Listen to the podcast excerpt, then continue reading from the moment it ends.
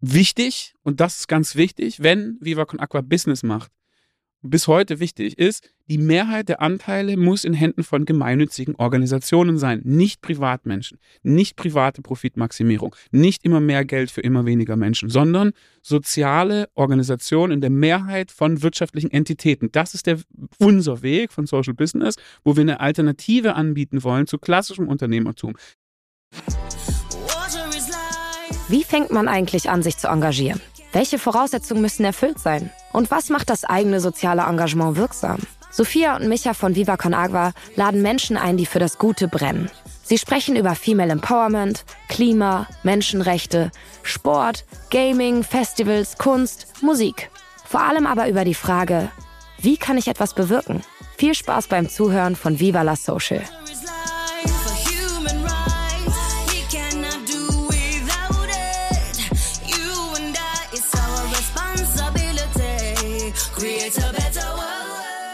Herzlich willkommen zum Viva la Social Podcast, zu den Menschen, ohne den es Viva Con nicht geben würde und damit auch diesen Podcast nicht.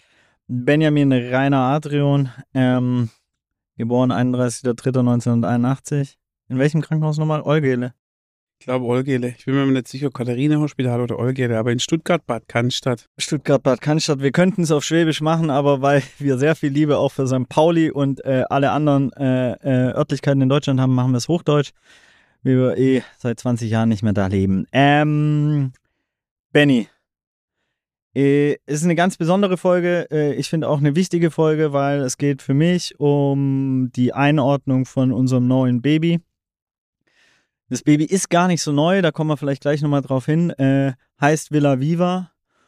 Und ähm, ich fände es geil, wenn du die Leute in Kurzform, ich weiß, das ist auch nicht deine absolute Stärke, du hast viele Stärken, das Kurzform nicht immer, aber vielleicht einmal so, ey, du hast Fußball gespielt beim FC St. Pauli und was ist alles passiert in Kurzform, bis es zu einer Villa Viva kam? So ganz, ganz quick and dirty aus deiner Sicht, so zwei, drei, vier Minuten einfach kurz mal durchjagen durch die 17 Jahre, ähm, auch, auch gerade im Hinblick auf die neuen Babys, die entstanden sind und so weiter, dass die Leute so ein bisschen den Kontext, den Rahmen davon kriegen, weil sonst kommt da einfach so ein Riesending um die Ecke und äh, das ist vielleicht gar nicht so eingebettet in das Gesamtkonstrukt und äh, auch Kunstwerk aus meiner Sicht.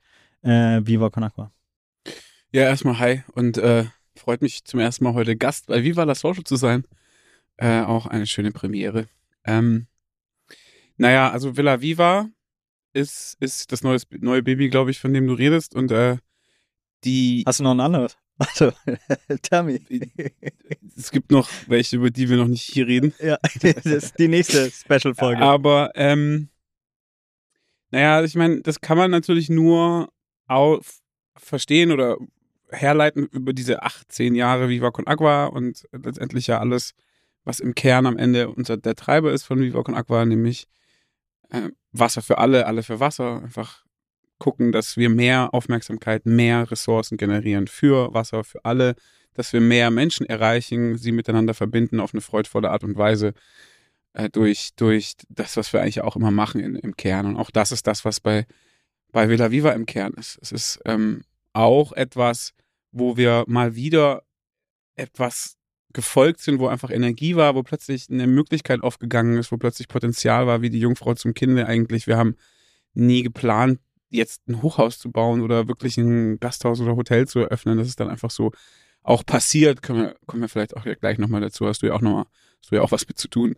Ähm, und letztendlich ist es jetzt einfach ein Ort, der, glaube ich, auf zwei Ebenen begriffen werden muss. Es ist einmal ein Ort. Darf ich nochmal ganz kurz Rewind Selector ja, machen? Bitte. Für die Leute wirklich nochmal einmal ganz kurz durch diese 17 Jahre, 18 Jahre, je nachdem, einmal durch, dass die Leute wirklich aus deiner Perspektive so mal dieses verstehen, ey, ne, die erste, erste Jahr war einfach nur Spenden sammeln von 2005 bis 2006, dann Vereinsgründung, so okay, aus deiner stimmt. Expertise, mhm. weißt du, dass, dass es nicht einfach nur mit diesem Ding steigt, äh, einsteigt, so, sondern dass die Leute auch nochmal diese ganze Geschichte einfach von dir, weil, wie du sagst, es ist eine Premiere, dass du auch hier in dem Podcast bist. Wir haben zwar schon ein paar andere gehabt, aber jetzt in dem Format so ähm, die Leute da auf diese Reise mitnimmst, dass es auch für die Leute, weil voll oft denken, glaube ich, Menschen, das folgt alles so einem klassischen strategischen Marketing-Masterplan.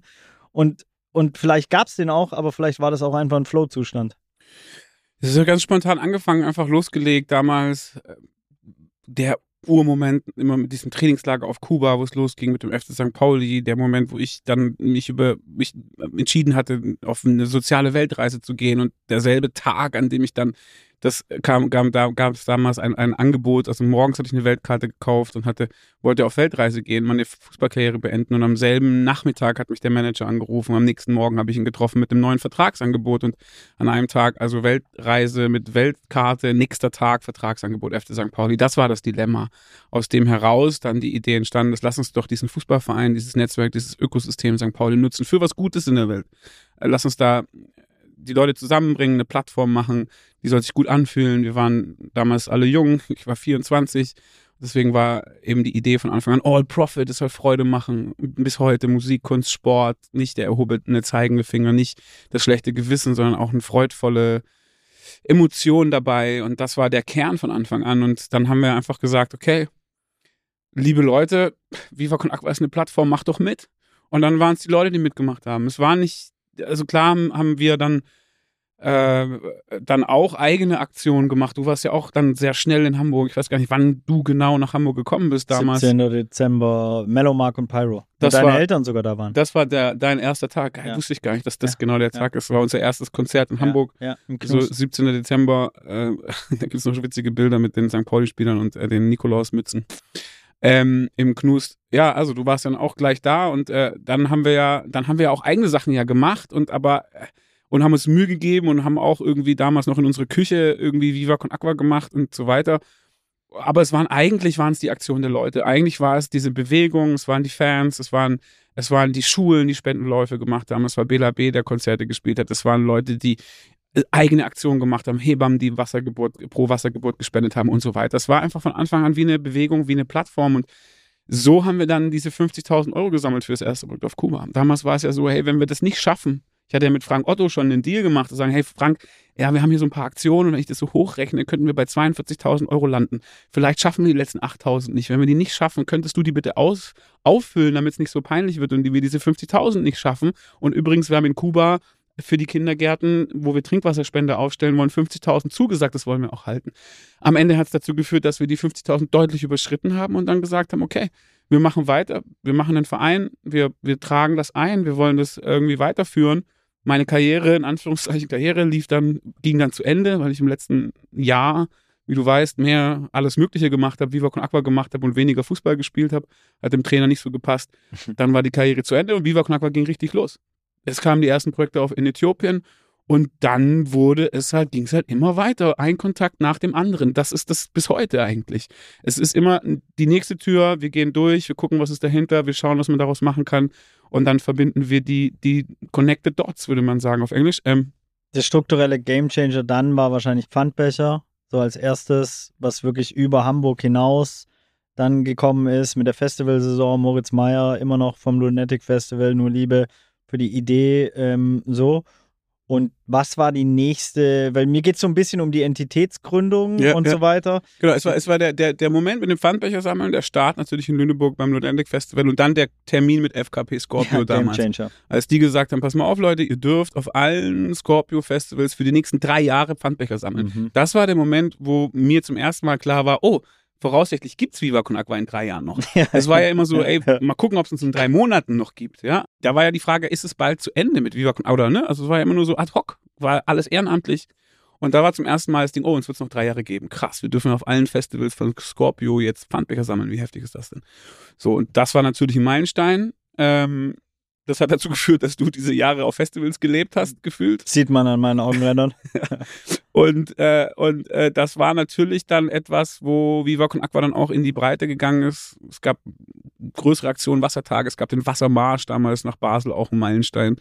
Ähm, und ja, und dann natürlich war 2010, dann nach fünf Jahren, gab es dann halt diesen Moment, Gründung Viva Con Aqua Wasser GmbH. Es gibt ein Mineralwasser von Viva Con Aqua. Und das war dann zum ersten Mal etwas, wo wir eine Art Businessplan hatten, wo wir eine Art, der hatte am Ende nichts mit der Realität zu tun, Ja. war ganz ab, Ja. aber, äh, aber ähm, wir hatten einen Businessplan, es gab soziale Investorinnen, äh, Investoren in dem Fall, eigentlich nur Männer und äh, ein, zwei Organisationen, aber ja. Ähm, und die, und äh, da ist auch der FC St. Pauli dabei, Frank Otto und so weiter. Und die haben ja dann zum ersten Mal uns Geld gegeben, damit wir halt ein Produkt am, am Markt bringen. Das ist nur wichtig zu wissen. Das Produkt kam einfach auf Basis von fünf Jahren schon Bewegung, ehrenamtlichem Engagement, ehrenamtlich in verschiedenen Städten. Es ging dann in Kilos, in Kassel, in Berlin, haben sich Freundeskreise getroffen und haben auch Viva Con Aqua gemacht. Und äh, dann irgendwann kam das erste Produkt 2010. Das war natürlich der Moment zum ersten Mal eine GmbH, äh, zum ersten Mal ein Produkt zum ersten Mal Social Business und ähm, natürlich bis heute ein, ein auch irgendwie erfolgreiches Ding. Also alles schön und ähm, wichtig, und das ist ganz wichtig, wenn Viva Con Aqua Business macht, bis heute wichtig ist, die Mehrheit der Anteile muss in Händen von gemeinnützigen Organisationen sein, nicht Privatmenschen, nicht private Profitmaximierung, nicht immer mehr Geld für immer weniger Menschen, sondern soziale Organisationen in der Mehrheit von wirtschaftlichen Entitäten. Das ist der, unser Weg von Social Business, wo wir eine Alternative anbieten wollen zu klassischem Unternehmertum. Natürlich, gerade mit Mineralwasser ist wichtig. Leitungswasser trinken ist das ökologischste. Die und sozialste und ökonomischste. Genau, es ist das Beste, was man in Deutschland tun kann. Und äh, das sagen wir auch immer wieder, wo es geht. Und wenn man aber jetzt Mineralwasser trinken will oder muss, dann ist es einfach eine soziale Alternative zu den anderen.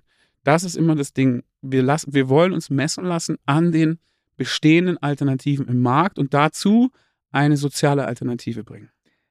Ähm, ich habe mehrere Fragen und dann lass uns aber zu den nächsten Entitäten, weil es, es geht dann so ein, wie lange hat der Businessplan zu entwickeln gedauert? Und wenn ich mich richtig erinnere, stand bei den Wassertagen 2007 die erste Wasserflasche auf dem Tisch ohne Plan, ohne Social Business, sondern einfach wir kamen wie die Jungfrau zum Kinde. Einfach irgendjemand hat gesagt, lass doch Wasser labeln. Also ich weiß auch gar nicht, wer die Idee, letztendlich ist auch egal, Ideeninhaber. Aber äh, wie lange hat der Businessplan in, äh, gedauert zu entwickeln? Ja, die Idee kam so ein bisschen tatsächlich aus, aus international, weil es gab in England und in Amerika und so gab es schon so soziale Wasser. Da gab es das Ethos-Wasser oder Belu oder andere. Ich habe mal auf so einer Konferenz in wherever, Oxford oder so, bei so einer Dings, da waren wir mal eingeladen und da gab es dann soziales Wasser oder Starbucks hatte damals mhm. dieses Ethos-Wasser und man mhm. überall, was weiß ich, in Heathrow stand überall das One Water und so. Also man konnte es international sehen. In Deutschland gab es es aber noch nicht. In Deutschland gab es nur Volvic, die ab und zu mal sechs Wochen lang äh, gespendet, gespendet haben. Und das war so das Ding, ey, warum nicht Trinkwasser für Trinkwasser? So ging das dann alles los und dann halt Learning by Doing. Ich habe noch eine Frage, bevor wir dann, wir müssen ein bisschen abspeeden, weil sonst kommen wir bei Villa Viva gar nicht raus Überhaupt am Ende. Nicht, ist nee. gar keine Chance. Ähm, long story short, warum hast du keine Anteile an Viva Con Aqua? Kommt nicht in Frage, ist doch völlig, völliger Fake. Wenn, wenn wir Viva Con Aqua so gebaut hätten, dass am Ende des Tages doch deine oder mein Geldbeutel wahnsinnig groß wird und wir das aus Viva Con Aqua herausziehen oder uns hinter dem Rücken von irgendjemandem bereichern und es am Ende doch darum geht, hinten agendamäßig, dass wir uns die Taschen voll machen, dann wäre Viva Con Aqua tot. Und dann wäre es niemals zum Leben gekommen. Und dieses, diese, dieser Goodwill, dieses ehrenamtliche Engagement, die, das Vertrauen, den Bock, den Leute haben, der wäre sofort tot wenn wir uns daran bereichern würden. Und äh, deswegen kam das von Anfang an einfach nicht in Frage. Es so einfach ist einfach eine Hygienefrage, zu sagen, hey, alles, was Viva Con Aqua ist, da haben wir keine Anteile. Ist sowieso der größte Teil bei Viva Con Aqua gemeinnützig. Also dürfen wir nicht falsch verstehen. Wir haben jetzt mit Wasser GmbH und mit Villa Viva zwei Social Business. Alles andere sind gemeinnützige Organisationen. Goldeimer ist eine gemeinnützige GmbH. Viva Con Aqua Arts mit der Millantor Gallery eine gemeinnützige GmbH. Ansonsten haben wir eine Stiftung und Vereine in verschiedenen Ländern. Das ist alles gemeinnützig. Die kriegen alle eine Steuerbegünstigung vom Finanzamt. Man kann denen spenden. Das ist alles gemeinnützig. Es gibt nur zwei Social Business. Villa Viva und Wasser GmbH. Und die sind mehrheitlich in Händen von gemeinnützigen Organisationen. Man darf das nicht durcheinander kriegen. Es ist kein Dschungel, undurchsichtiger Dschungel an Organisationen. Es ist kein businessorientiertes sonst irgendwas. Es ist ein gemeinnütziges Ökosystem mit dem einen oder jetzt dem anderen Social Business mit Gemeinnützigkeitskern. Das darf man nicht durcheinander bekommen. Noch heute sind 85 Prozent aller Einnahmen bei Viva Con Aqua Spenden, ehrenamtliches Engagement, Mitgliedsbeiträge und so weiter. Und nur 15 Prozent ist tatsächlich, Social kommt Business. aus dem Social Business. Lizenz. Das darf man nicht ganz vergessen oder nicht den Eindruck erwecken von wegen so, oh, jetzt die brauchen unsere Spende ja gar nicht mehr. Im Gegenteil, Viva Con Agua ist nach wie vor auf diese Unterstützung angewiesen und das darf man nicht von irgendwo von der anderen Seite dann kaputt machen. Ich finde es super, auch diese klare Orientierung. Die Frage, die ich mir ja natürlich oft stelle, ist einfach, wenn natürlich so ein Wasser so erfolgreich ist, und es ist es einfach mit äh, verkauften Flaschen und dann der Lizenz, quasi die Lizenz geht ja in Viva Con Aqua, dann ist es sehr, sehr schwierig, das gemeinnützige Kommunikationslevel genauso hoch zu halten.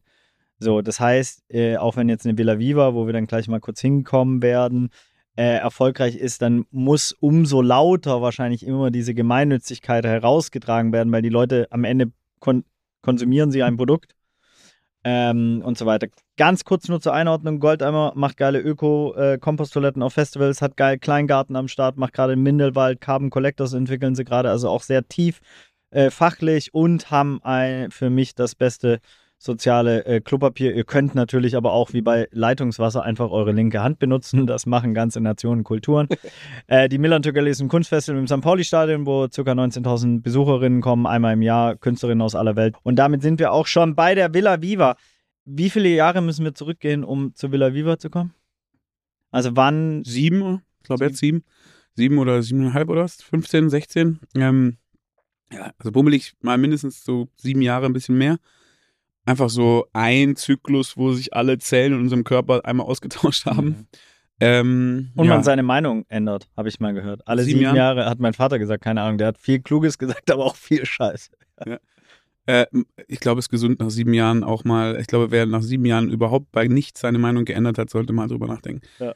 Aber ja, genau, sieben Jahre, glaube ich, ist es her, ähm, als ich den Anruf von dir bekommen habe. Äh, das war meine zweite, damals meine zweite Auszeit in den 18 Jahren Viva Con Aqua, wo ich mal zweieinhalb Monate äh, nicht wirklich gearbeitet habe und auf Reisen war. Äh, dann, ich weiß es noch, wie heute, Nicaragua mit meiner Frau, mittlerweile Freundin, also Frau, äh, Mama meiner Kinder, Lena, waren wir zusammen in, auf Little Corn Island. Und wir haben einen Strandspaziergang gemacht und ich hatte aus irgendeinem Grund in meiner Badehose mein Handy dabei, wahrscheinlich um Fotos zu machen oder so. Und aus dieser Badehose heraus auf Little Corn Island, Nicaragua, dieser Hippie-Insel, hat, hast du mich angerufen und hast gesagt, ey, ey, ey, wir haben hier, können hier irgendwie bei einer Ausschreibung mitmachen, ich weiß es auch noch nicht so genau und so weiter. Äh, wie, was meinst du, sollen wir da mitmachen? Und ich habe dann, ne, also wir waren so, hey, lass mal rausfinden, ob, ob man, wenn wir jetzt mitmachen, wir theoretisch auch wieder rauskommen. ja, also dann kann man ja erstmal mitmachen und dann gucken wir mal. Und als dann klar war, ja, man kann jetzt mal mitmachen und dann könnten wir wieder rauskommen, dann haben wir uns an dieser Ausschreibung der Stadt beteiligt. Ähm, ja, und genau, das Ganze ist zustande gekommen, weil du wenige Wochen vorher die Familie Becken kennengelernt hast, Bauunternehmer aus Hamburg. Der, der auf HSV Aufsichtsrat. Aufsichtsrat. Ähm, und der, der dann, genau, die, die du, glaube ich, den du gesagt hast, hey, wenn wir, wenn wir groß sind oder so ähnlich, musst du mal sagen, wie es war, aber wollen wir auch mal ein Haus bauen, so erzähle ich auf jeden Fall immer die Geschichte.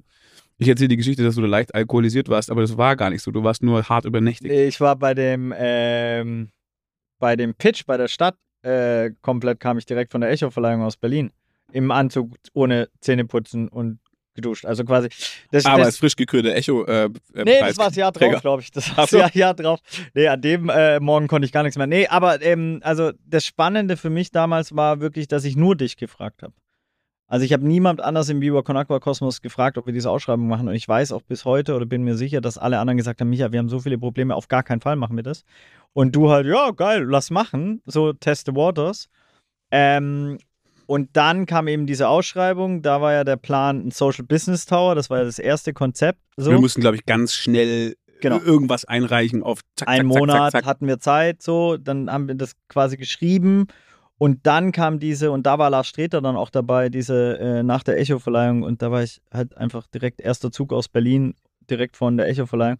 Und da war auch ähnlich wie bei Freshfields, Baubehörde, Aufsichtsbehörde, äh, äh, so Stadt, äh, Finanz, was weiß ich und so weiter. Also mehrere Behörden am Start. Und da haben wir das gepitcht. Und dann haben wir den Auftrag bekommen. Und dann erinnere ich mich noch, als du zurückgekommen bist, ja geil. Äh, aber das wird so niemals was. Es wirst niemals Social Business finden, weil du Mathematik angewendet hast. Das, was ich bis dahin nicht habe Prosa naja. angewandt. So, und, und dann einfach 25 Euro, glaube ich, der Quadratmeter rausgekommen wäre als Miete wir haben ja relativ lang, also was ist relativ, wir haben ja noch eine, wir haben ja eine Weile auf dieser, auf diesem Social Business Power rumgekaut Mhm. und haben ja mit dem dann, also es war ja so ein bisschen wie so häufig auch, glaube ich, äh, in dem, in dem Zusammenspiel zwischen uns, dass du das damals wie so aufgetan hast. Äh, und dann, als ich zurückgekommen bin, glaube ich, habe ich da so ein bisschen das dann wie so übernommen oder so ähnlich. Und habe dann äh, versucht, jetzt da das mal irgendwie Struktur zu sortieren oder so, Ja, einfach mal ja. zu sagen, was ist denn das Ja, jetzt hier überhaupt? Und dann, als ich halt, da war ja dann irgendwann so, da, es war, zum einen war es dann irgendwann, also man einfach, die Energie war nicht da. Also es war einfach so, Aha. fuck, das Ding fliegt nicht, Ja. es hakt, wir Ja. kommen nicht Ja. weiter, was ist denn das jetzt überhaupt? Wir hatten noch nicht die richtigen Partner und so weiter und so fort. Und irgendwann war es dann halt auch so, ja, aber ein Social Business Tower, äh, dann äh, mieten wir eine oder zwei Etagen, wir reden über ein Hochhaus, über ein sehr kleines Hochhaus wohlgemerkt, aber über ein Hochhaus. Und äh, über ein wirtschaftlich wahnsinnig schlechtes Hochhaus, kommen wir gleich nochmal dazu, aber über ein Hochhaus. Und äh, dann würden wir auf ein, zwei Etagen sein und den Rest würden wir vermieten. Finden wir überhaupt genug Mieter, die sozial sind und nachhaltig? Finden wir überhaupt bla und überhaupt. Können die sich doch, leisten? ist doch auch ein scheiß, scheiß Beschäftigung. Also ich meine, Vermiet, dann sind wir Vermieter oder was. Und uns gehört ein Haus und wir vermieten es. Wir freuen uns trotzdem über alle Spenden von Vermietern da draußen. Wenn ihr euer- enteignen, was? Nein, aber die, die, ähm, ja, und es hat einfach nicht, es hat einfach nicht geflogen und es war dann inhaltlich auch irgendwann so, ey, das passt auch nicht zu uns. Und das war ja der Moment, als wir diesen, den Begriff der falschen 10 geprägt haben. Etwas, was im Moment nach einer 10 von, im ersten Moment nach einer 10 von 10 aussieht und im zweiten Moment, ah, falsche 10 ist irgendwie nicht, fliegt irgendwie nicht. Und dann waren wir kurz davor, das loszulassen. Eigentlich haben wir es, emotional hatte ich es damals dann losgelassen. Also, hey, dann ist, dann ist es das nicht, kommt was Neues. Und das war der Moment, als wir dann nochmal mit den Freundinnen aus Hol vom Holzmarkt aus Berlin, aber auch mit UFD, ja, John Schihorn, da ist er wieder, ja, Leon und Lena und Co. Ähm, damals schon im äh, Büro von Medium-Architekten dann uns mit denen getroffen haben, nochmal so Leute, die sowas auch aus unserem Umfeld, die cool Schon mal sind, gemacht sowas, sowas machen. Und dann hat John Sheehan, das war der Moment, als John Sheehan mir erzählt hat, Benny, du kannst da auch alles andere machen, außer wohnen. Wohnen geht nicht. Steht nicht in, Ver in Konkurrenz zu wohnen, weil da darf man nicht wohnen wegen der großen Amsingstraße und dem Bahnhof, es ist zu laut und alles drum und dran. Auflage. Keine Wohnungen erlaubt. Alles andere geht. Und ich so, wie? Man kann da äh, Büros machen, aber auch Gastronomie, aber auch ein Musikstudio und auch eine Bar und auch ein Bla und so weiter. Und wir könnten da ein Hotel reinmachen und so eine Begegnungsstätte und what, what, what, what, what. Ja, geht alles. Und so, Alter. Und das war eigentlich der Moment von, wo der Social Business Tower sich in eine Villa Viva verwandelt hat und wo dann klar war, ey, wir müssen nicht nur an zwei Etagen Viva Con Aqua unterbringen und der Rest. Ganze. Wir machen das ganze Haus, vom Keller bis zur Dachterrasse, vom Keller bis zur Roofdrop. Und Ähm, das war der Moment. Und ab dann war, war der Flow da, dann war die Energie da, dann hatten wir die richtigen Partner, dann hatten wir plötzlich nicht nur ein Grundstück am Hamburger Hauptbahnhof für 30 Prozent des Preises, sondern wir hatten plötzlich auch einen Projektentwickler mit UFD und Leon und Co.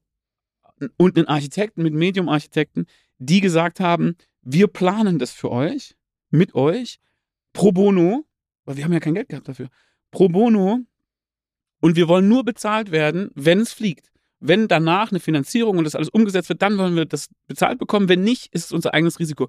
Das war, nachdem wir gesagt haben, oh shit, wir haben für 30 Prozent ein Grundstück, war diese Projektentwicklung für Lau der zweite, die zweite Türe, durch die wir durchgegangen sind, wo wir gesagt haben, okay, jetzt gehen wir weiter. Und dann gab es danach noch ein paar andere Türen. Zum Beispiel eine Bank, eine nachhaltige Bank, die Umweltbank, die gesagt hat, wir finanzieren das. Das ist unser Lieblingsprojekt neben dem Holzmarkt in Berlin. Ist das unser Lieblingsprojekt in Hamburg? Mega gut. Äh, Wir erlauben euch mit unter 15% Eigenkapital das zu finanzieren. Also mit wahnsinnig wenig Geld Eigenkapital die Finanzierung zu machen, weil sie wussten, desto mehr Eigenkapital wir mitbringen müssen, desto mehr Anteile müssen wir abgeben. Und desto mehr Anteile wir abgeben müssen, desto wen- Weniger Soziales. desto weniger können wir sozial machen und desto schwieriger wird die Mehrheit bei gemeinnützigen Organisationen. Das war ein weiteres Gateway. Natürlich einen Hotelbetreiber auch zu finden, der als Joint Venture Partner mit uns zu uns passt und unseren verrückten Wahnsinn mitmacht und trotzdem die Professionalität hat mit Heimathafen Jens Rucker. Und natürlich, und das ist das Wichtigste, dass man auch nicht müde, wo ich nicht müde werde, es immer wieder zu betonen, natürlich die Shareholder Gang, natürlich soziale Investorinnen, Freundinnen, ich sag's ganz bewusst, langjährige Partner von uns, die immer schon an unserer Seite sind. Ja, ist so. Die sagen, wir bezahlen das Eigenkapital. Wir zahlen 5,5 Millionen Euro. Damit Viva Con Aqua keinen einzigen Cent bezahlen muss. Wir bezahlen 5,5 Millionen Euro und haben nur 33 Prozent an diesem Haus. Viva Con Aqua 67 Prozent an dem Haus für 0 Euro. Leute dabei sind. Halt, halt, halt, halt. halt. Okay. Wir müssen, du, du, du- rennst durch. Einmal kurz Nein, die nein, warte, Shareholder die machen vielleicht. wir, die machen wir. Die stehen sogar, ich habe mich vorbereitet, Benjamin. Das mache ich Da ganz stehen selten. so sieben Worte Normal, auf einem ja, normal, aber, Papier. ja, da steht History, Idee, Vision, Gasthaus, Bizcase, Investorinnen, Ah, ja. Kunst, Schnickschnack, Next Steps. ist super. Äh, normalerweise macht es immer Sophia Burgert. Ich bereite mich echt nicht vor. Das ist das erste Mal, dass ich mich vorbereitet habe auf den Podcast. Ähm, ich Ich, mach, wollte- ich, äh, ich mach gleich mal ein Foto von dieser von dir Setlist. diesen DIN A4-Zettel. Ja, ich wollte noch mal kurz zurück, weil du hast, bei- ich weiß nicht, ob es bei dir manchmal auch so ist, aber ich habe 17 Sätze im Kopf und sag dann einen und manchmal kriegen die Leute gar nicht den Gesamtkontext. Also was du gesagt hast, finde ich, äh, will ich einmal kurz highlighten, ist auf jeden Fall, äh, diese Ausschreibung war so, dass dort keine Wohnungen hätten gebaut werden können. Das heißt, wir haben auch keine Wohnungen irgendwelchen Leuten weggenommen.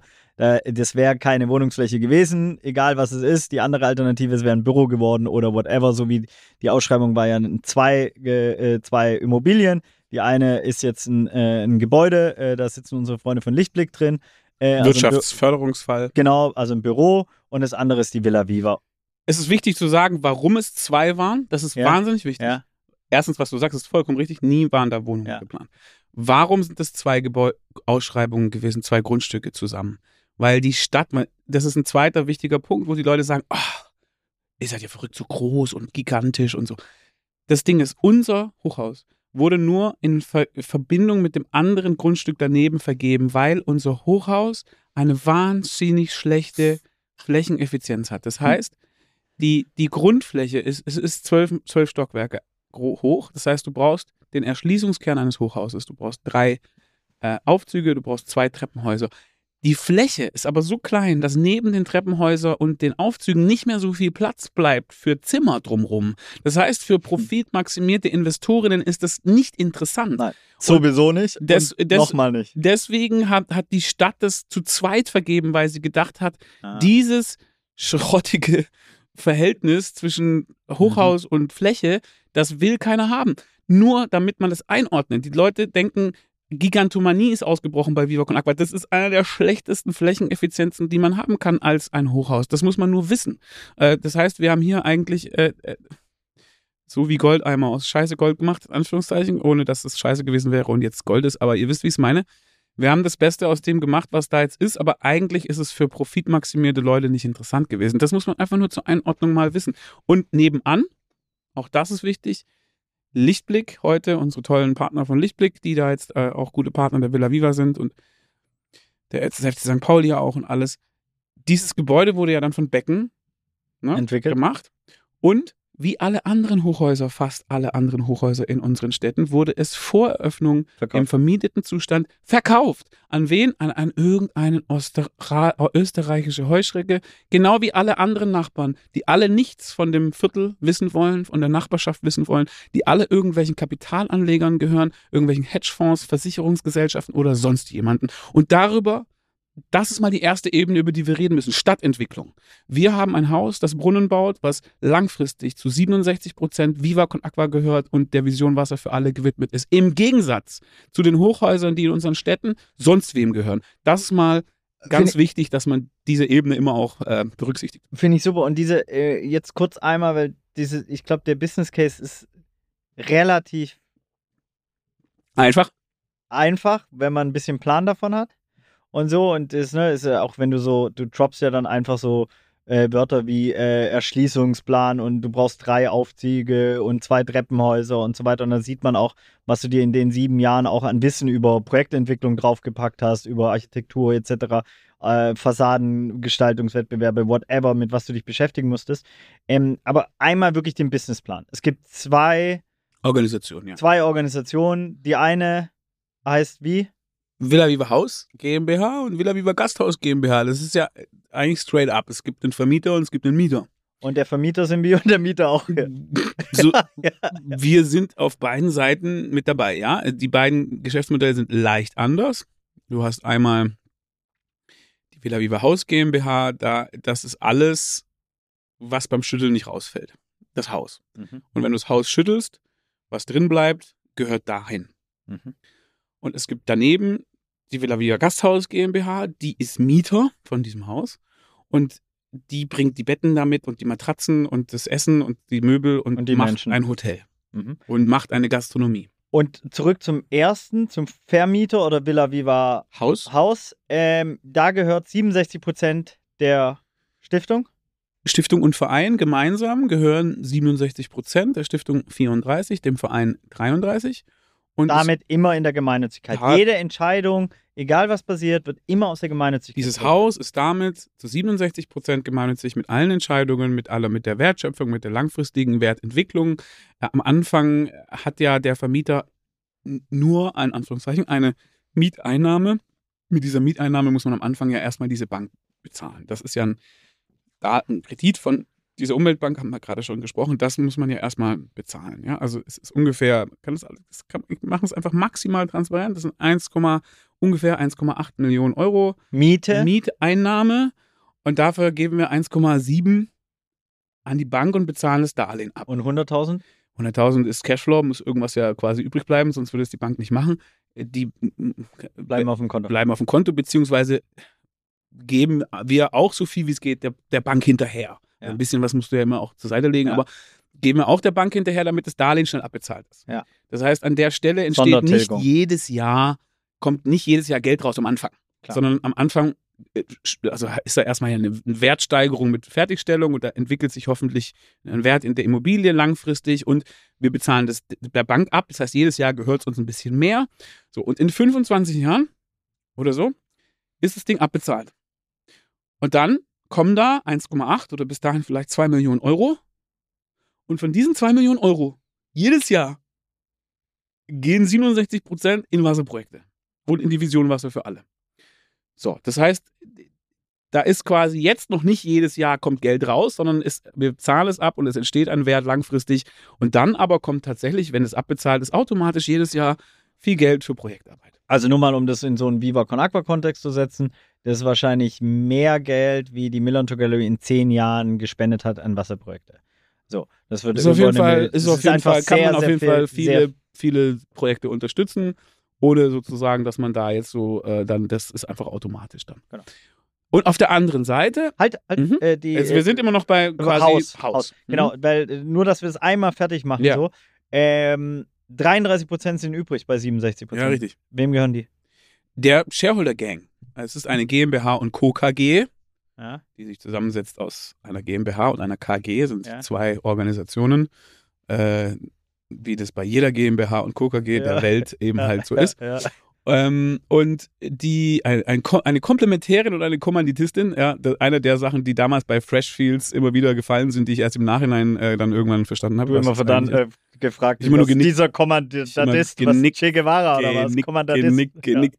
ist. Ähm, ja, und äh, also es ist eine GmbH und Co. KG, die heißt Shareholder Gang, die, da sind 19 Leute drinne. Die geben das Geld. Die geben alles an Eigenkapital, was notwendig war, um das Haus zu bauen. Das war dieses 15 Prozent quasi, die uns die Umweltbank gegeben hat, dass also quasi, dass wir den Eigenkapital so gering wie möglich halten konnten. Richtig, wir brauchen nur 5, also fürs Haus, also insgesamt 5,5, davon 4,5 5,5 Millionen. ja, war das Eigenkapital, das wir gebraucht haben, davon 4,5 zur Fertigstellung des Hauses und eine Million zur Eröffnung des Gasthauses. Aber wir sind ja beim Haus, also 4,5 Millionen Euro fürs Haus und der Rest kommt von der Umweltbank und das sind einfach 19 Leute, die einfach sagen, hey, wir geben alles, was an Geld gebraucht wird, an Eigenkapital, damit Viva Knackbar nichts geben muss. Und da sind Leute dabei wie Mitra Kasai, da sind Leute dabei wie Jan Delay, da sind Leute dabei wie Bela B., da sind Leute bei, dabei wie Tim Melzer, da sind Leute dabei wie die braunen Brüder von dem Miniatur Wunderland. In Bezug auf diese Investoren und Investorinnen. Äh, 25 Jahre. Die, die, das Ja. muss man ganz kurz einmal, genau. Die, die, die, die dürfen, die dürfen, die haben alles bezahlt und haben nur ein Drittel vom Kuchen. Ja, genau. Die dürfen Gar nichts. 15 Jahre nach Eröffnung frühestens ihren Anteil verkaufen. Ja. Das heißt, die haben vor drei Jahren das Geld eingelegt. Das heißt, 18 Jahre nachdem sie das Geld eingelegt haben, dürfen die frühestens ihr Geld verkaufen. Eins steht fest, dass die in diesen 18 Jahren auf keinen Fall ihr Geld zurückbekommen vollständig. Ja. Wir kommen gleich zum Gasthaus. Da ist dann jedes Jahr eine kleine Ausschüttung Ja. und so weiter und so fort. Da hoffentlich, wenn es gut läuft. Aber die kriegen auf jeden Fall, weil der größte Teil ihrer Investition ist ja im Haus und da haben wir gerade festgestellt, kommt nicht jedes Jahr was raus. Das heißt, die bekommen definitiv in den nächsten 18, also jetzt noch 15 Jahre, nicht ihr Geld zurück. Ja, sondern haben sich, haben sich einverstanden erklärt, dass sie möglicherweise unter gewissen Umständen in 15 Jahren theoretisch ihr Geld zurückbekommen könnten. Und sie dürfen verkaufen, dürfen sie an jeden verkaufen oder gibt es ein Vetorecht? Es gibt ein Vorkaufsrecht. Die anderen können das kaufen, erstmal. Also wenn die Ja. das, wenn jemand sagt, Ja. ich habe keinen Bock mehr, dann können die anderen sagen, ja Super. komm, gib her. Ja. Und wenn jetzt die das nicht wollen, dann können, dann Wir müssen, können wir sagen, hey, wir äh, können das irgendwie machen. Wenn die alle verkaufen wollen, könnten wir sagen, hey, wir machen das. Dann haben wir bis dahin haben wir auch nicht wirklich das Geld, aber in, in, fünf, in 15 Whatever. Jahren könnte man das mit der Bank wieder finanzieren, wahrscheinlich dies, das. Also es würde irgendwie funktionieren, dass es dann auch 100% gemeinnützig ist. Oh, wenn das alles nicht in Anspruch genommen wird, könnten sie theoretisch am Markt an irgendjemanden verkaufen. Dann können wir uns auch nicht mehr, dann können wir auch nicht mehr sagen, nee, geht nicht. Ja, also weil dann ist sozusagen erstes Sicherheitsnetz, zweites Sicherheitsnetz und wenn das alles nicht in Anspruch genommen wird, dann können wir den auch nicht nehmen, äh, dass sie das dann äh, verkaufen. Also weil das natürlich ganz klar ist, es ein philanthropisches Investment und sie könnten überall anders am Markt ihr Geld natürlich, sage ich mal, lukrativer äh, finanziell. Die haben auch anderes von ihrem Geld lukrativer angelegt. Äh, Korrekt. Es ist natürlich nicht so, dass ihr gesamtes Vermögen jetzt in diesem äh, Investment steckt. Aber Das wäre auch. ich bin der Meinung, dass es immer mehr Leute gibt, die oder äh, abstrakter gesprochen immer mehr Kapital gibt, das philanthropisch angelegt werden will, dass Leute immer mehr verstehen. Ein Teil zumindest von meinem immer größer werdenden Vermögen lege ich an mit einer sozialen Rendite, mit einem Social Return on Invest und nicht nur mit einem finanziellen Return on Invest. Die verstehen, dass Geld, das nur profitmaximiert angelegt wird, häufig die Welt kaputt macht. Das ist doch jetzt nichts Neues. Das haben doch jetzt lang, das haben auch Leute mit Geld verstanden. Es ist ja nicht so, dass Leute mit Geld der Teufel sind, sondern Leute mit Geld haben auch Herz, haben auch Familie, wollen auch Nachhaltigkeit, ha- nicht alle, aber viele und immer mehr. Und deswegen glaube ich, gibt es ein immer größeres Potenzial auch mit den richtigen aus, mit der richtig ausgewogenen Balance äh, eben ja eine finanzielle Rendite zu verbinden mit einer sozialen und nachhaltigen Rendite. Und bei uns ist halt die nachhaltige Rendite noch mehr im Vordergrund äh, als, als nur ausgewogen. Du hast vorher so, ein- so ein bisschen Cliffhanger gebracht. Und zwar, dann entwickelt man sieben Jahre so ein Projekt. In der Zwischenzeit wandert man aus, so. Ähm, und du bist nach Kapstadt gegangen, das weiß ich noch. Ähm, weil ich, wir damals nach LA gegangen sind und so, auch um Viva Con Agua nochmal international zu entfalten. Und du aber auch ganz klar mit der Devise, correct me if I'm wrong, zu sagen, ey, lass es mal auf dem afrikanischen Kontinent auch entwickeln, dass es halt weg von diesem White Saviorism geht, dass es halt eine afrikanische DNA noch mehr bekommt. Äh, zusätzlich zu der ja 2017, wie- ne, du hast vorher auch kurz einmal durchgerast, mehrere äh, Vereinsgründungen, acht offizielle Gründungen äh, und eine davon eben in Uganda. Das heißt, es gab es auch schon auf dem afrikanischen Kontinent, aber in Südafrika hat es nochmal eine neue, äh, sag ich, auch Qualität vielleicht nochmal bekommen. Und was ist da passiert? Eigentlich, weil da ist ja eine Abkürzung passiert, die never ever geplant war. Also während der Entwicklung von Villa Viva, das war ein Gasthaus, unser Zuhause, ein Haus des Brunnenbaut in Hamburg. Und dann? Ja, und dann war die Finanzierung der Villa Viva im April 2019 besiegelt. Wir waren im 19. April oder 17. April 2019 beim Notar und haben mit Chris Hümer damals als Geschäftsführer das eingetragen. Und hatten dann die Wandeldarlehen, die Finanzierung weitestgehend eingetütet. Und dann war klar, okay, jetzt passiert's. Jetzt wird's, jetzt wird's, jetzt wird's laufen. Also jetzt ist da Energie in Form von Cash. Und Da jetzt- wechselst du in Schwäbische, wenn du über, äh, über, über ja, Finanzen Schaffer. Schaffer, Häusle Bauer. Jetzt wird's, jetzt schalt sicher so. Ja. Und das war da ja eingetütet. Und dann, ähm, um, um vielleicht, was war da eingetütet, das, diese vollständig zu machen. Wir haben das Haus ja gerade besprochen. Das Gasthaus haben wir jetzt noch nicht vollständig thematisiert. Nee, aber ich lasse die Leute genauso springen, wie wir im Kopf teilweise Gut. springen. Genau, also beim Gasthaus ist es ja so, dass die Konstellation, die wir gerade gesagt haben, mit 67 Prozent Viva Con Agua 33 Shareholder Gang, dass die gemeinsam halt dann 60 Prozent haben. Und dass wir dort mit 40 Prozent noch Heimathafen dazugenommen haben, quasi minderheitsbeteiligt, dass trotzdem immer noch Viva Con Agua äh, insgesamt der Boss ist. Ähm, aber dass äh, wir noch einen Hotelbetreiber mit dabei haben. Das, ist das Geschäftsmodell des Gasthauses. Das heißt, Haus und Gasthaus fast gleich, nur dass die das eben noch mit 40 Prozent eine, eine Heimat haben. Aber man kann es sich angucken, gibt's alles im Internet, haben wir auch schon häufig erklärt, werden wir auch immer wieder machen und man kann es auch runterladen auf unserer Website, das Geschäftsmodell ist da und für die BWL-Nerds. Aber ja, ist halt transparent, sorry, BWL-Nerd-Transparenz. Anyhow. Äh, äh, warte, wenn du dann, das Mhm. heißt, dann ist dieses Gasthaus, dann machen wir es doch einmal kurz äh, chronologisch, äh, Ja. um das abzuschließen. Da gehört 60 Prozent Viva Con Aqua, den wir meinen jetzt in Kosmos. Nee, es geht, es ist ja, also diese, diese 67 Prozent Viva Con Agua und 33 Shareholder Gain, von der wir gerade gesprochen haben, Das die sind ja Haus. gemeinsam in der Villa Ja. Viva Holding. Ja. Die sind ja quasi zusammen wieder ein Team. Ja. Die gehören ja zusammen. Und Viva Con gehört Agua, 60 Prozent. Viva Con Agua und Shareholder Gang sind ja wieder gemeinsam die Holding, die einfach sagt, uns gehört das Haus zu Ja. 100 Prozent. Und die vermieten es und die. So, und diese Holding, ja, mit den Shareholdern und mit Viva Con Aqua in der Mehrheit, diese Holding gehört 60 Prozent am Gasthaus, damit Viva Con Aqua ist der Chef in der Holding. Die Holding ist der Chef mit 60 Prozent im Gasthaus. So ist quasi Viva Con Aqua immer noch führend, was das Gasthaus angeht. Aber wir haben mit 40 Prozent einen Hotelbetreiber dabei, Heimathafen Hotels, der langfristig mit das Interesse hat, dass das Ding fliegt. Dort entstehen jedes Jahr hoffentlich Gewinne, wenn jemand kommt. Und diese Gewinne werden entsprechend der Anteile ausgeschüttet. 40 Prozent geht an Heimathafen, 60 Prozent geht an die Holding. Bei der Holding von den 60 Prozent geht ein Drittel an die Shareholder Gang und von den 60 Prozent gehen zwei Drittel an Viva Con Aqua. Das heißt, 40 Prozent der Gewinne aus dem Gasthaus mindestens geht an Viva Con Aqua. Es gibt auch noch eine kleine Markenlizenz seitens der Stiftung, die kommt dann oben drauf. Aber wir sagen, das erwähnt, ne, mindestens, das, das Mindeste ist mindestens 40 Prozent der Gewinne aus dem Gasthaus jedes Jahr, vorausgesetzt sie entstehen, geht an Viva Con Aqua. Einfach um es ein bisschen konservativ und low-key zu Einfach halten. nur Genau. unfickbar, würde man Unfickbar. sagen, ja. Finde ich super. Einfach zu sagen, hey, wir reden nicht über das Haus und über all das, Ja. was wir gerade gesagt Ja. haben. Das lassen wir einfach mal kurz weg. Wir lassen auch die Lizenz weg. Wir sagen einfach mindestens 40 Prozent der Gewinne. Und das ist definitiv safe. Aber long story short, dass, dass man es wirklich auch nochmal visuell sieht, weil Ja. es ist für manche Leute vielleicht dann doch komplexer, äh, wenn man es nicht schon mal gebaut hat oder nicht schon mal in der, in der wirtschaftlichen Welt sich auch, äh, ähm, sondern vielleicht eher aus der Kunst oder, oder aus dem Aktivismus oder whatever kommt. Ähm, was mir nochmal, bevor wir dann wirklich zur Kapstadt gehen und du das, was du gerade sagen wolltest, auch sagen kannst, auch nur zur Kontextualisierung, auch Heimathafen, ja.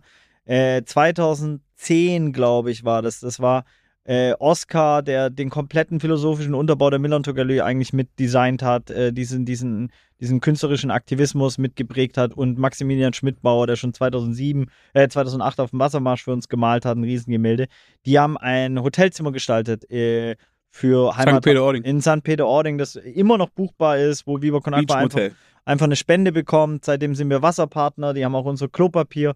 Das heißt, auch da ist es eine bis zu den Gesprächen neunjährige Partnerschaft mit jemandem, der uns schon lange unterstützt, der dann äh, reingesprungen ist, weil, und das vielleicht auch nur zur Kernkompetenzen Komplementärverteilung, weil wir ja gar keine Ahnung von Hotellerie haben.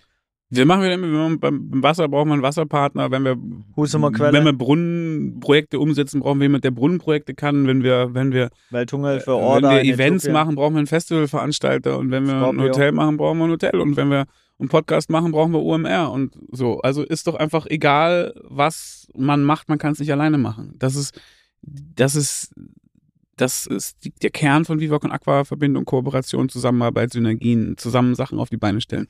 Das ist das, was wir machen. Und deswegen haben wir mit Heimathafen, das war der erste Anruf, Jens. Jens, kann sein, dass wir hier Hotel, dies, das. Und er so, ja klar, komm, lass schnacken. Und danach haben wir, weil wir ja professionell sind, 15 Gespräche geführt mit, mit, mit Hotelbetreiberinnen. Von Allen. 25 Hours slash Superbude bis Wälderhaus in Wilhelmsburg oder Novum Hotels. Und haben nach 15 Interviews dann uns halt für Heimathafen ersten. Anruf Ja, hätte man gleich auch lassen können. Aber es hat, also, es war also Intuition oder der erste Impuls gepaart mit einer fundierten Analyse. Wenn, wenn das beides das Gleiche ergibt, dann ist gut. So wie das der Bernhard Meyer zu Biesen, ehemaliger Verantwortlicher der Welthungerhilfe in Äthiopien, auch immer gemacht hat. Der hat einmal den Hydrologen und den Geologen gefragt. Und dann die Wünschelroute. Der, genau, wo ist die beste Möglichkeit, hier einen Brunnen zu bohren? Und dann hat er den Wünschelroutengänger gefragt. Und da, wo die beiden übereingestimmt haben, das hat er gemacht. So haben wir es mit dem Hotelbetreiber auch gemacht. Ja, ist so. Und genau, und so, und das ist So. ist dann das Hotel halt. Gasthaus, Hotel. Äh, Weißt du den Gedanken gerade noch, bevor ich dich, äh, oder springen wir zurück auf den afrikanischen Kontinent? Wir können zurück. Welcher Gedanke meinst du jetzt? Weiß nicht, du hattest gerade einen Gedanken, bevor ich das einmal nochmal kontextualisiert hatte mit Heimathafen. Ich hatte gerade kurz den Gedanken, dass ich einen Gedanken hatte, aber hier weiß ich jetzt nicht mehr. Wir können, also 2019 war das dann alles eingetütet.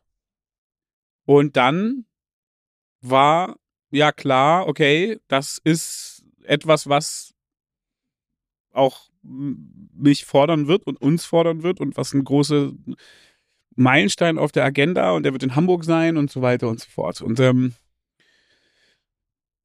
ja, und da wird jetzt erstmal ein Haus gebaut halt, ja. Also es war ja klar, es dauert jetzt noch dreieinhalb, vier Jahre, bis es fertig ist und dazwischen zweieinhalb Jahre Bauphase und da kann ich ja eh nicht helfen, also so viel, ja. Also da muss man natürlich dabei sein und irgendwie muss man da auch mal Entscheidungen treffen und gewisse Dinge und so weiter, aber ich kann ja nicht auf der Baustelle sein. Also und auf der Basis war das dann halt, es war immer auch zwei verschiedene Bedürfnisse kamen zusammen. Einmal die Idee, mal im Ausland zu arbeiten, auch die, auch, auch einfach das Bedürfnis, mal näher dran zu sein an der Projektarbeit und nicht immer nur so abstrakt davon zu reden, sondern auch die Realität vor Ort kennenzulernen. Ähm, und auch mit der Familie einfach zu sagen, wir machen mal so eine Mischung aus, also nicht wirklich Sabbatical, aber Auslandsaufenthalt, aber nicht nur Urlaub, sondern wir unterstützen da auch AJ Paul, der gerade an dem Moment ja auch ähm, Viva Con Aqua Südafrika, der Initiator von Viva Con Aqua Südafrika, ein Superprofi. Weißt ja, kennst ihn ja, jemand, der zehn Jahre lang bei der Welthungerhilfe gearbeitet hat und dort deren Wassersektor geleitet hat. Und der Ronaldo in der Wash-Szene in Deutschland, der plötzlich gesagt hat, ich bin nach Kapstadt gezogen und ich will da Viva Con Aqua machen. Der dann plötzlich auf dem Netzwerktreffen aufgeschlagen ist und gesagt hat, ich will übrigens Viva Con Aqua machen äh, in Südafrika. Und da habe ich ihn zum ersten Mal so ernst genommen. Vorhin habe ich es immer so gehört, das so. Und dann stand er da plötzlich auf dem Netzwerktreffen. Ja, ich bin hierher gekommen, um zu sagen, nochmal dir zu, euch nochmal mitzuteilen, dass ich das wirklich machen will. Und dann so, äh, okay, krass. Und dann äh, war das halt das Ding, zu sagen, okay, der fängt jetzt da an, dann lass uns doch da hingehen ähm, und, und ihm helfen. Oder einfach da sein. Und das war halt dann Januar 2020. Gott sei Dank Januar 2020, weil Juni 2020 gab es keine Flüge mehr zwischen Europa und Afrika. Das März heißt, kam Corona. wir sind im Januar 2020 nach Südafrika mit dem Plan, drei Monate zu bleiben. Und dann kam Corona und dann ging es da los mit Viva Con Aqua Südafrika und dann war so, ey, wir können uns jetzt schon von der Rückholaktion der deutschen Bundesregierung ausfliegen lassen, aber erstens, wie scheiße muss Corona in Deutschland sein? Hm. Äh, und zweitens natürlich auch, wenn wir jetzt abhauen, was ist denn das für ein Signal an das Team? Also so, man kommt da hin, um denen zu helfen und als erste mögliche Move, die müssen da bleiben. Und als erstes, man ist der Erste, lässt sich ausfliegen. Ja, brauchst Corona danach war jetzt in Südafrika jetzt auch nicht gerade. kein, nee, war natürlich auch kein Zuckerschlecken, ne? Also, aber, also einfach zu sagen, hey, das ist auch irgendwie kein geiles Signal und so weiter. Und dann kam ja so eins zum anderen, dass wir dann gesagt haben, ey, wir bleiben länger hier. Wir bleiben nicht nur drei Monate, wir bleiben vielleicht zwei Jahre. Wir bleiben mal, bis die Villa Viva in Hamburg fertig ist. Und das war dann die Familienentscheidung zu sagen, okay, pass mal auf, wir packen die Sachen in Container in Deutschland dann und bleiben da. Und als das dann irgendwann die Entscheidung getroffen war, das ging einher mit Corona quasi, ähm, wir konnten ja in Zeitlupe sehen, wie in, wie in Asien, dann Amerika, Europa, überall Corona war, in Afrika gab es noch keine Cases und man hat so gewartet. Und irgendwann ja die 17 ersten bestätigten Fälle in Südafrika. Und so, ja, super, herzlich willkommen. Und ähm, ja, und dann sind wir da geblieben und es gab ja, es war ja schon so, dass wir, in- dass wir in dem Pitch-Deck, das wir für die Villa Viva in Hamburg geschrieben haben, wir aus halb dreist, halb äh, Whatever. zukunftsorientiert ähm, reingeschrieben haben, Villa Viva ist, ein- ist ein, ein Netzwerk physischer Orte und nicht ein Hochhaus am Hamburger Hauptbahnhof, sondern wir haben ja da einfach auf dumm halt, auf blöd, einfach mal so, weil es inspirierender war, reingeschrieben, ja, Villa Viva ist verschiedene Orte und nicht nur in Europa, sondern auch auf dem afrikanischen Kontinent, haha. Und das war ja einfach nur wie ein Jungenstreich auf blöd da reingeschrieben. Aber dadurch wussten alle Investoren, und mit denen wir über dieses Pitch Deck geredet haben, dass das theoretisch die Idee ist. Das heißt, wenn man jetzt äh, in Kapstadt die Möglichkeit finden würde, eine Viva Con Aqua zu machen, wäre niemand, der jetzt dabei Überrascht. überrascht, weil eigentlich steht es ja da schon von Anfang an. So, und mit diesem Background im Kopf habe ich halt dann in Kapstadt mit offenen Augen durch die Gegend geguckt. Ja, und dann kam irgendwann Moritz, ein, der Vater von äh, dem besten Kumpel meines Sohnes, der in der Schule da, äh, mit, mit dem Ba- Backpacker, dem, dem, dem, dem ältesten Backpacker Südafrikas, ähm, das 30 Jahre existierte oder existiert hat und ja, jetzt als Villa Viva weiter existiert. Und einfach mitten in der Stadt zwischen, zwischen Table Mountain und Waterfront. Ich kannte das, weil ich vor acht Jahren einmal in Kapstadt war und da übernachtet habe. Und äh, deswegen war es so, Alter, wie krass ist das denn? Das ist das, das ist äh, erstmal Was ein Zufall. mitten in der Stadt. Es ist, Also es, es ist quasi die Reeperbahn von äh, Kapstadt. es Für Leute, die in Hamburg so irgendwas noch nie zwischen, in Kapstadt genau, also waren. zwischen Kiez und Reeper, also zwischen, zwischen, zwischen Schanz und Reeperbahn kann man sagen so. Aber, aber einfach mitten in der Stadt. Es ist, äh, es ist, äh, hat ein wahnsinniges auch eine Renommee, weil es einfach das älteste, jeder kennt das. Ähm, ähm, weil es einfach mitten in der Stadt ist und seit 30 Jahren existiert und so weiter und so fort. Und ja, und dann haben wir im Juni 2020 angefangen, mit den Verkäuferinnen an, äh, zu verhandeln oder zu sprechen. Warum wollten die verkaufen? Die waren nach 30 Jahren jetzt halt fertig. Die haben es 30 Jahre gemacht. Gastro 30 Jahre, bist du durch. Einfach. Gut. Ciao. Und, äh, und die wollten da, also die haben da auch dann, ja, auch andere Sachen machen, mehr Urlaub und so. Und ähm, naja, und äh, im Juni haben wir angefangen, 2020, das war, da gab es keine Flüge. Ja. Das war Lockdown. Ja, ja. Ja. Da, das heißt, wir haben über einen Kauf eines Gasthauses in Kapstadt angefangen zu reden, als Während Corona. es keinen Tourismus gab auf der Welt. Hm. Und war so, ja, ist vielleicht ein guter Moment, da äh, einen guten Kaufpreis zu erzielen. Ja, also äh, die wollten vor Corona deutlich mehr Geld dafür haben. Weißt du was? Ja, ach, angeblich 38 Millionen Rand. Das sind? Damals war der Rand bei 16. Das heißt 2,4 Millionen Euro. Und Kaufpreis letztendlich war? Wir haben es gekauft für, ich glaube, 26 Millionen bei einem Preisrand von 19 oder so. Das heißt äh, 1,5 oder so ähnlich. Also, keine Ahnung, vielleicht haben wir eine Million gespart. Man weiß es nicht genau. Aber äh, auf jeden Fall war es natürlich für die dann ein doofer Moment, äh, so ein Tourismusgerät zu verkaufen. Und das haben wir dann im Juni angefangen, im Februar gekauft. Ähnliches Modell wie in Hamburg, paar neue Leute dabei, André Schürle und Co.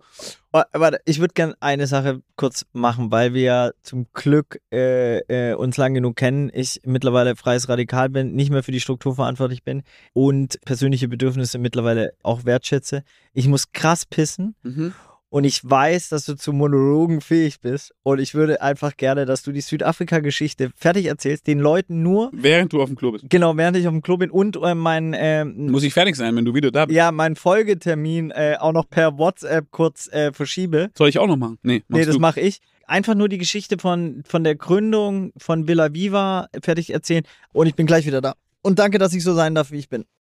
Also, ja, ähm, Südafrika. Okay, ich bin jetzt hier alleine im Studio und erzähle euch was zu Südafrika. In Südafrika ist es jetzt erstmal so, dass es dort jetzt in die dritte Saison geht, dass wir, dass wir dort in 2022 ja ein erstes volles Jahr hatten und froh waren, dass es funktioniert hat, dass es auch ja einfach wirtschaftlich funktioniert hat, dass wir nicht pleite gegangen sind, sondern dass es lebt und dass es dieses Jahr sich so anbahnt, als würde dieser Weg gut fortgesetzt. Es gibt ein tolles Management-Team, es gibt ein super Kernteam, auch äh, es ist Familie geworden, es sind Freunde geworden. Ich vermisse das auch natürlich ähm, sehr, nicht da zu sein, nicht nur weil da jetzt Sommer ist und hier Winter, sondern weil das einfach ein Ort ist, der für mich zur Heimat geworden ist. Und ähm, die, die Menschen mir wahnsinnig ans Herzen gewachsen, gewachsen sind. Und es war für mich vor allem eins, eine unfassbar lehrreiche Zeit, weil Kapstadt ist halt total verrückt, weil wahnsinnig extrem. Der Unterschied zwischen arm und reich dort ist so wie nirgends sonst auf der Welt, wie ich das jemals gesehen habe.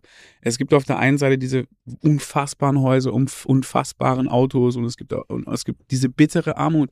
Ähm, man, man sieht diesen, diesen, diese stru strukturellen Unterschiede, manche würden sagen strukturellen Rassismus, der noch heute sichtbar ist. Wir reden von Apartheid, wir reden jetzt 30 Jahre, Michael ist wieder zurück.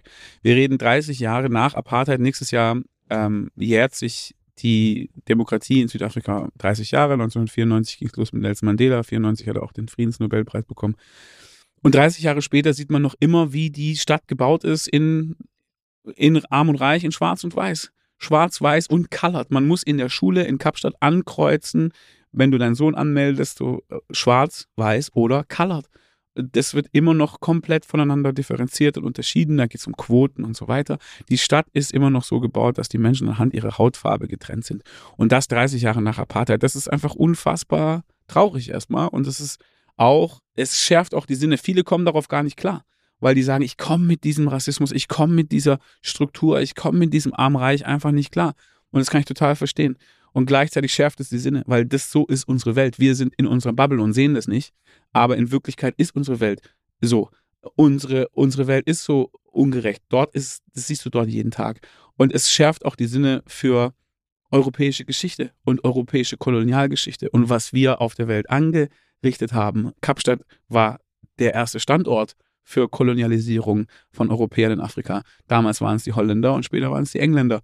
Und, und dann waren es beide zusammen. Und, ähm, die Deutschen waren in Namibia, gibt es übrigens eine wunderbare Doku von Aminata Belli, falls sich jemand damit beschäftigen will. Und das schärft die Sinne und das war für mich eigentlich zum einen dieses Sinneschärfen für die Ungerechtigkeiten dieser Welt und die strukturellen äh, Unterschiede und Un Ungerechtigkeiten und auch, auch die den Umgang der Leute dann doch vor Ort damit. Wie wenig bitter sie sind, wie wenig Wut, wie erstaunlich wenig Wut einem dafür eigentlich auch entgegenkommt. Trotzdem, was für eine Offenheit, auch trotz schwieriger wirtschaftlichen Umstände, was für eine Herzensoffenheit und auch was für eine Lebensfreude, Resilienz vor Ort herrscht. Das finde ich so unfassbar bewundernswert, wo man in Deutschland manchmal das Gefühl hat, dieses Wohlstandsgejammere, das wir uns angewöhnt haben oder äh, das, das äh, finde ich dann manchmal einigermaßen unerträglich. Und das vor Ort zu sehen, von daher, das sind Sachen, die ich eigentlich fürs Leben auch mitgenommen habe äh, aus, dieser, aus diesen dreieinhalb Jahren Südafrika. Ähm, aber eben, Südafrika ist für mich nicht zu Ende, sondern Villa Viva Kapstadt, da ist ein Team, Viva Con Aqua Südafrika wurde jetzt drei Jahre alt gestern. Äh, das läuft alles weiter, das entwickelt sich wunderbar. Und äh, ich werde auch langfristig in meiner Lebensplanung äh, immer wieder Zeit in Südafrika verbringen wollen und, und müssen, einfach weil ich das Bedürfnis habe und ich glaube, und das für mich und meine Familie einfach zu, ne, zu einer Heimat geworden ist. Hast du alles andere erzählt schon? Zu glaub Südafrika? Nicht, nee, ich glaube nicht. Was denn? Wie war es denn für die äh, Mitarbeiterin, als äh, wir den quasi dann Biber Conakwa mäßig gesagt haben, ey, das ist jetzt auch euer Hotel? Wie sind die damit umgegangen? Nee, ich, ich sage immer, ich sage immer, hey, ah, you're the owner. Kommen dann so, ah, hi, ah, ah, Benji, ah, okay, ah, you're the owner. Also, no, I'm not the owner. Nobody owns it. Everybody who enters the door owns it. Das ist meine Hookline immer so, ne? Zu sagen so, hey, wenn du hier reinkommst, dann gehört es auch dir. Und äh, das nennt sich Gemeinnützigkeit. Das ist ja mit Viva Con Agua auch so, das gehört ja auch niemand. So, es ist, genau, wenn man natürlich bei der Villa Viva hinguckt, ist es in Wirklichkeit dann ja doch auch eine GmbH, es ist auch ein Social Business und da gibt es dann theoretisch auch dann ja doch die Strukturen, ähnlich wie bei der Villa Viva in Hamburg. Und gleichzeitig äh, werden diese Ownership Rights nicht so ausgelebt, sondern es wird eigentlich ist es einfach eine Plattform, die den Menschen zur Verfügung gestellt wird, die sie nutzen und die sie mit Leben füllen. Und ja, und deswegen war es von Anfang an einfach ein besonderer Ort, wo Menschen aus allen Ecken der Stadt, aus allen Hintergründen, aus allen verschiedenen Townships und aus verschiedenen, auch die White People from their cages, ja, und dann mischen sich alle. Und das war von Anfang an dieser diverse Ort. Wir hatten in den ersten zweieinhalb, drei Jahren jetzt, äh, nee, zwei Jahren jetzt, äh, Villa Viva Kapstadt, äh, 77 Nationalitäten zu Gast. 77 Nationalitäten sind in der Villa Viva durch die Tür gekommen. Zähl mal auf.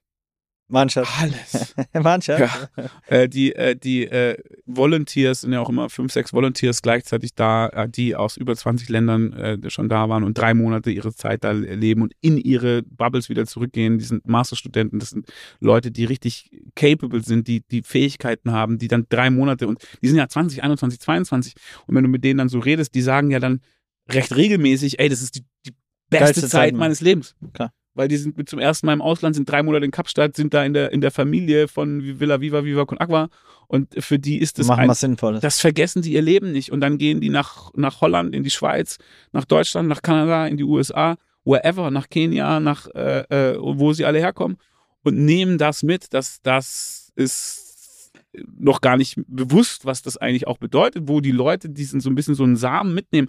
Inwiefern das dann wieder auf Viva Knack einzahlt, ist scheißegal. Oder Aber auf was anderes. Einfach Soziales. für das, was sie, für ihr Lebensweg und ist das irgendwie einfach eine schöne, ein schönes Mitbringsel, was sie da mitnehmen. Das heißt aber auch für die Zuhörerinnen hier, wenn ihr ein Volunteer-Programm machen wollt, gibt es die Möglichkeit bei der Villa Viva Südafrika. Es gibt fünf Plätze.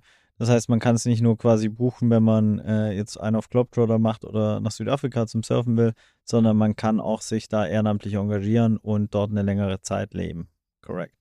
Yes. Jetzt, was mir aufgefallen ist in diesem ganzen Kosmos ähm, von der Villa Viva Südafrika Kundung ist, dass es in ganz Kapstadt, auch da, correct me if I'm wrong, vier Black-owned Hotels gibt. Das heißt, die meisten anderen Hotels gehören irgendwelchen Venture Capitals, Investoren, Heuschrecken etc. pp. Oder auch Privatpersonen natürlich. Also ich meine, dort äh, gibt es aber halt Weiß. Ja.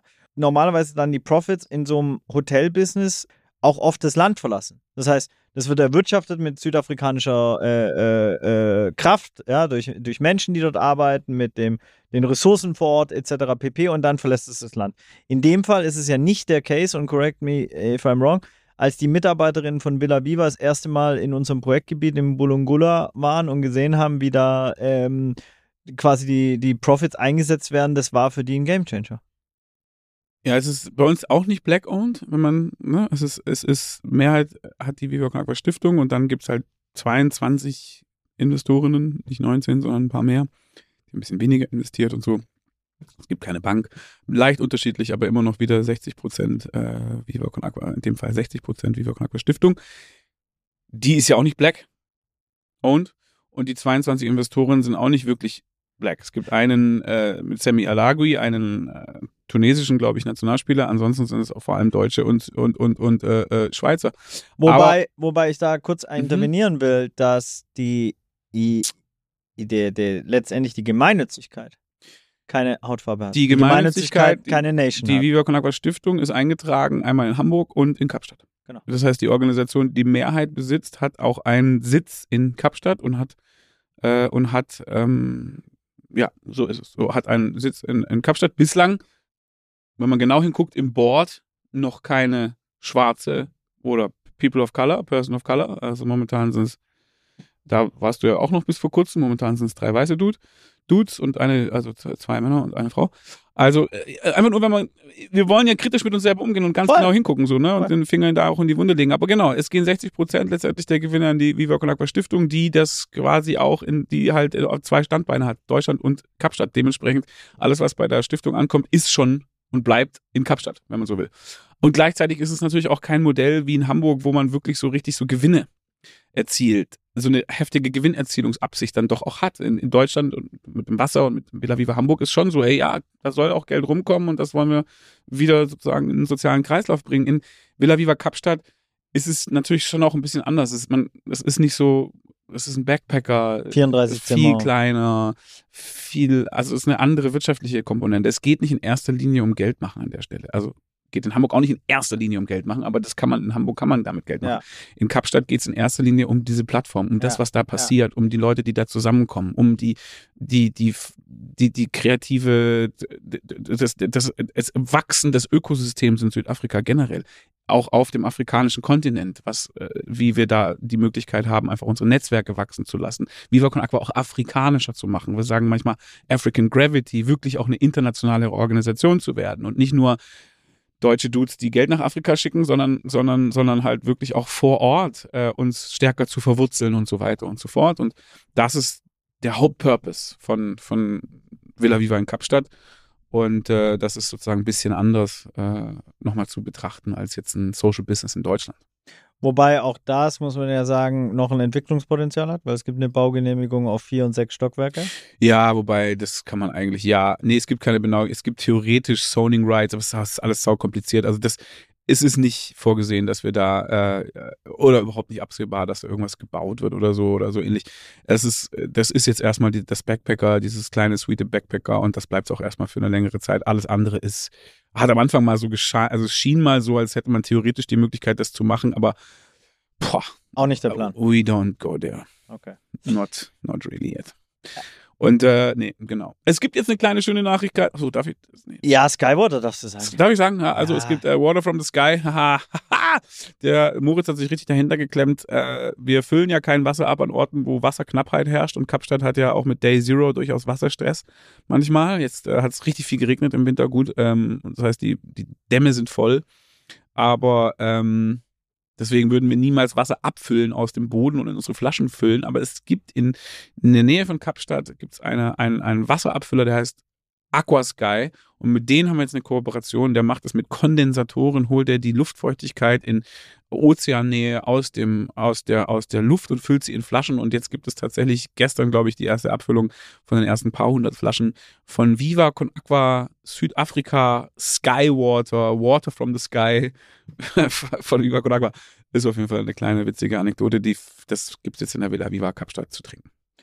Auch da äh, vielleicht äh, äh, zur Ergänzung, ne, das war ja schon immer so die Ansage, kein Viva Con Aqua jetzt in Uganda zu machen, wo es dann in Plastikflaschen und so weiter ist. In Südafrika sind sie auch in Glasflaschen und so weiter, um eben da nicht, äh, sag ich mal, die, die Wasserknappheit noch mit Abfüllen von Wasser zu äh, untermauern.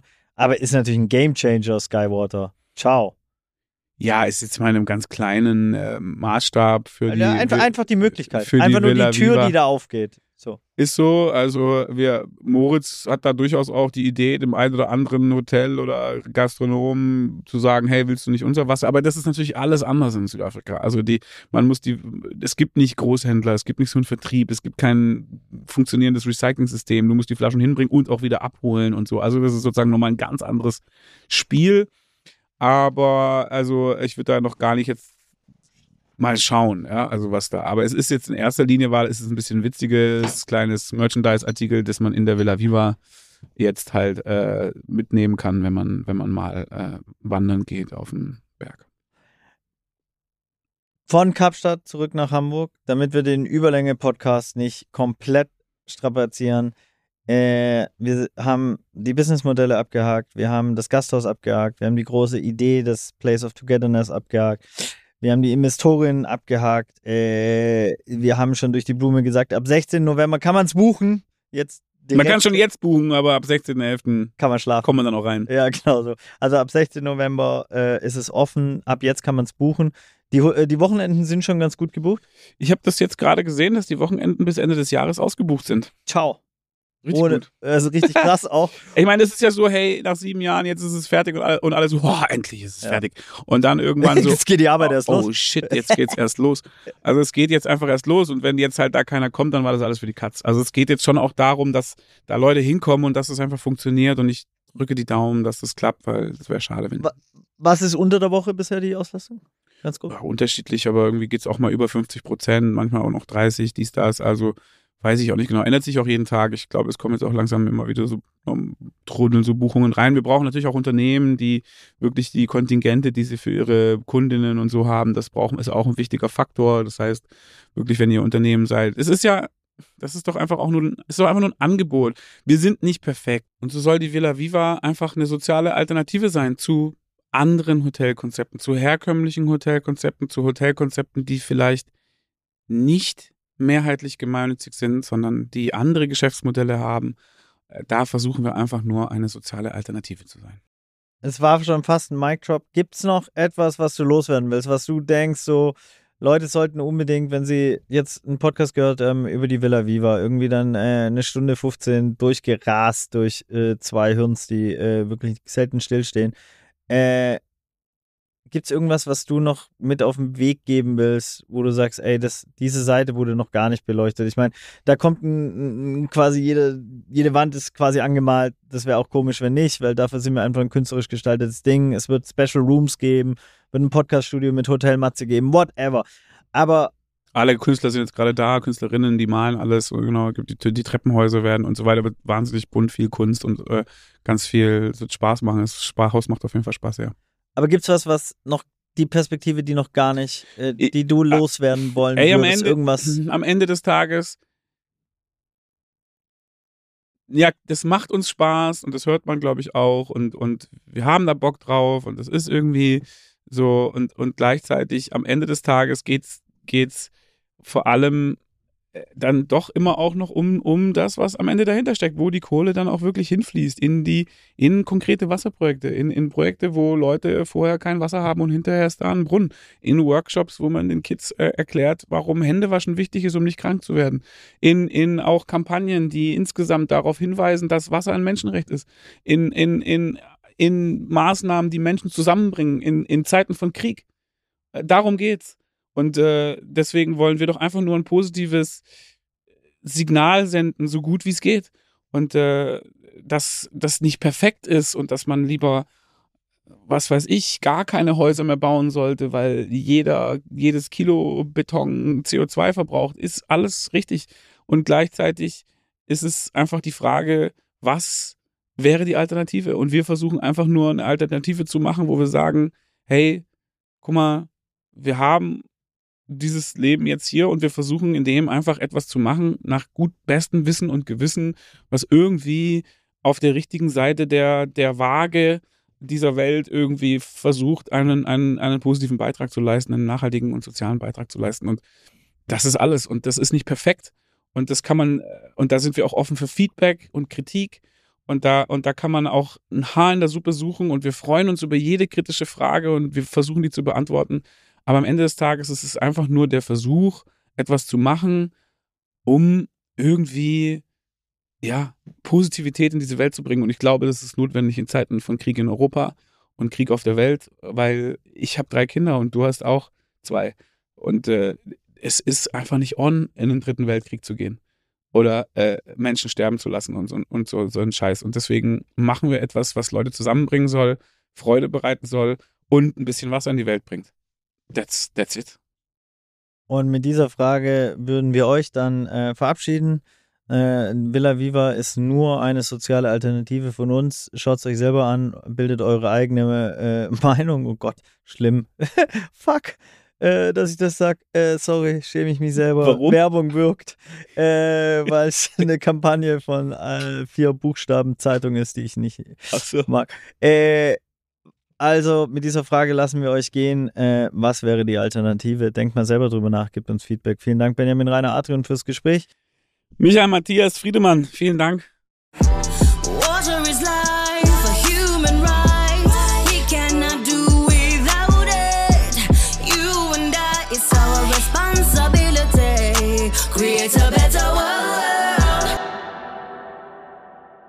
Dieser Podcast wird produziert von Podstars bei OMR.